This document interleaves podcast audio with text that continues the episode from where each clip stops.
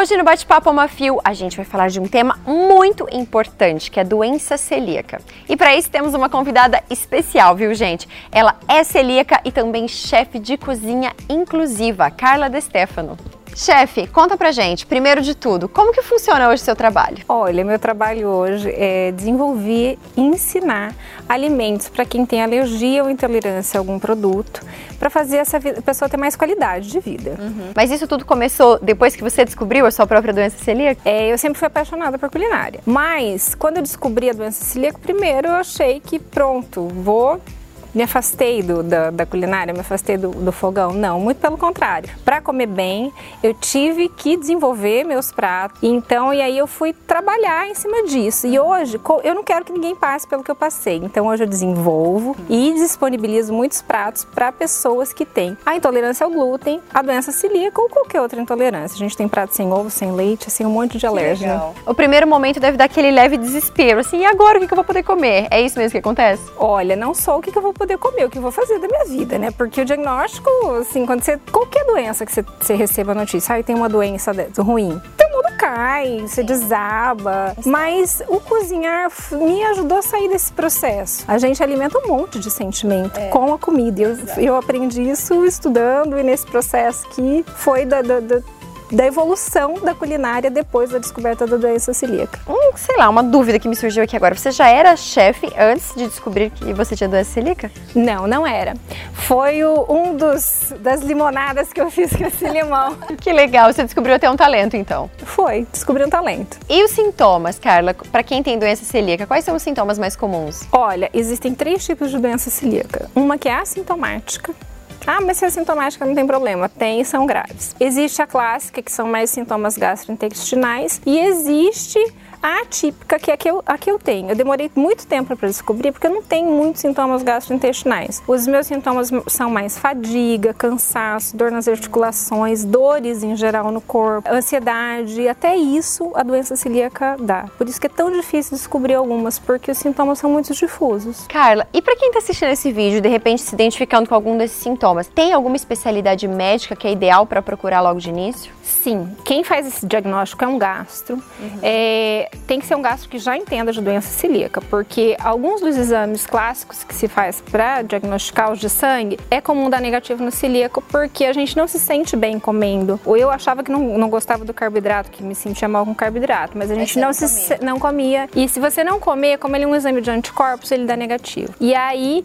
é por endoscopia que se faz uma biópsia do duodeno, e aí tendo essas vilosidades atrofiadas, aí é diagnosticado como doença celíaca. Pro celíaco é tudo que tem massa, pão, é tudo que não pode. Agora, tirando a parte da alimentação, tem glúten em outras coisas também aí da nossa vida que às vezes a gente nem imagina? Ah, tem. Você pode. Tem? E como tem? Na maquiagem, no batom, no, ah, no condicionador, no hidratante, tudo pode ter glúten. Meu Deus, e como que a gente faz para identificar? Está no rótulo escrito sim?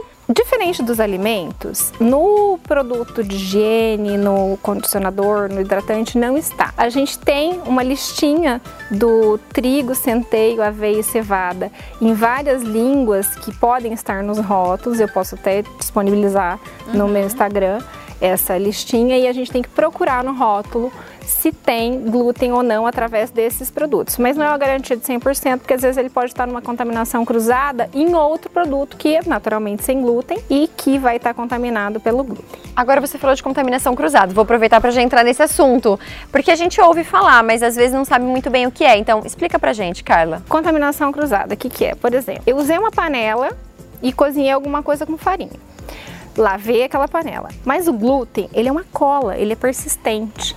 Então, você precisa fazer a tripla lavagem para você conseguir descontaminar a, aquele aquela panela. com água e detergente? Na verdade, uma vez com água e detergente, uma vez com sal e vinagre ah. e uma vez com álcool.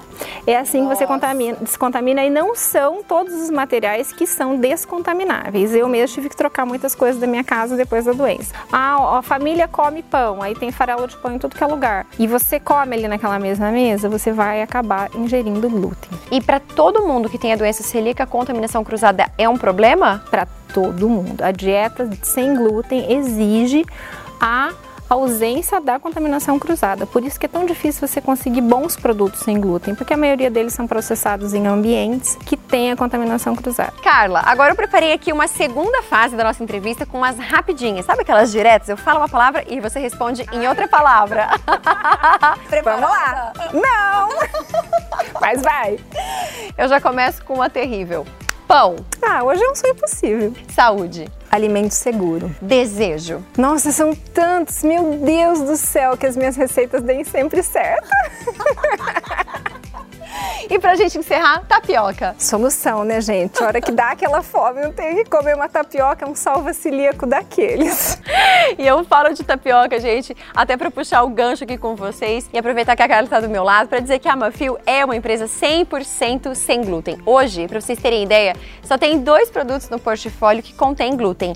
E esses produtos são processados, industrializados de forma terceirizada, ou seja, não tem nenhum contato com a fábrica da Mafio. Então, todos os produtos que vocês consomem é 100% sem glúten, inclusive a tapioca, que a gente não abre mão, né, Carla? Por isso que eu amo a Mafio, gente.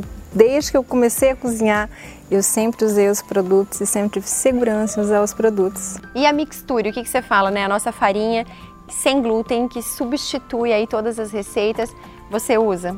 Olha, eu já usava e agora eu uso muito mais. A Mixture hoje ela tá com uma fórmula nova que deu uma leveza aos produtos que a gente fabrica, que é uma coisa impressionante. Gente, eu uso e recomendo. Se você já provou Mixture, prova de novo, que ela tá fantástica. Gente, olha, isso aqui não foi nada combinado não, tá? É realmente a naturalidade, é o que acontece nos bastidores no dia a dia, que a Mafio é o sabor do Brasil e tá hoje presente também em outros países e ajudando pessoas que buscam saúde e também pessoas que precisam cuidar das suas restrições como você, né, Carla? Com certeza. Olha, se não fosse a Mafio na minha vida, ela estaria bem mais difícil. Porque quem é celíaco entende o que eu falo. A gente é muito desconfiado de produtos. Uhum. É, nos grupos tem direto assim, tal produto está escrito, tá escrito sem glúten. A gente posta lá. Alguém sabe se é seguro? Alguém sabe se é seguro? A minha filha eu sei, é seguro. Pode usar. Que legal, Carla. Muito obrigada pela sua entrevista, pelo seu tempo e que você tenha cada dia mais saúde. Ai, obrigada para nós todos. Hoje em dia é muito importante. É, amém. É o que a gente mais quer.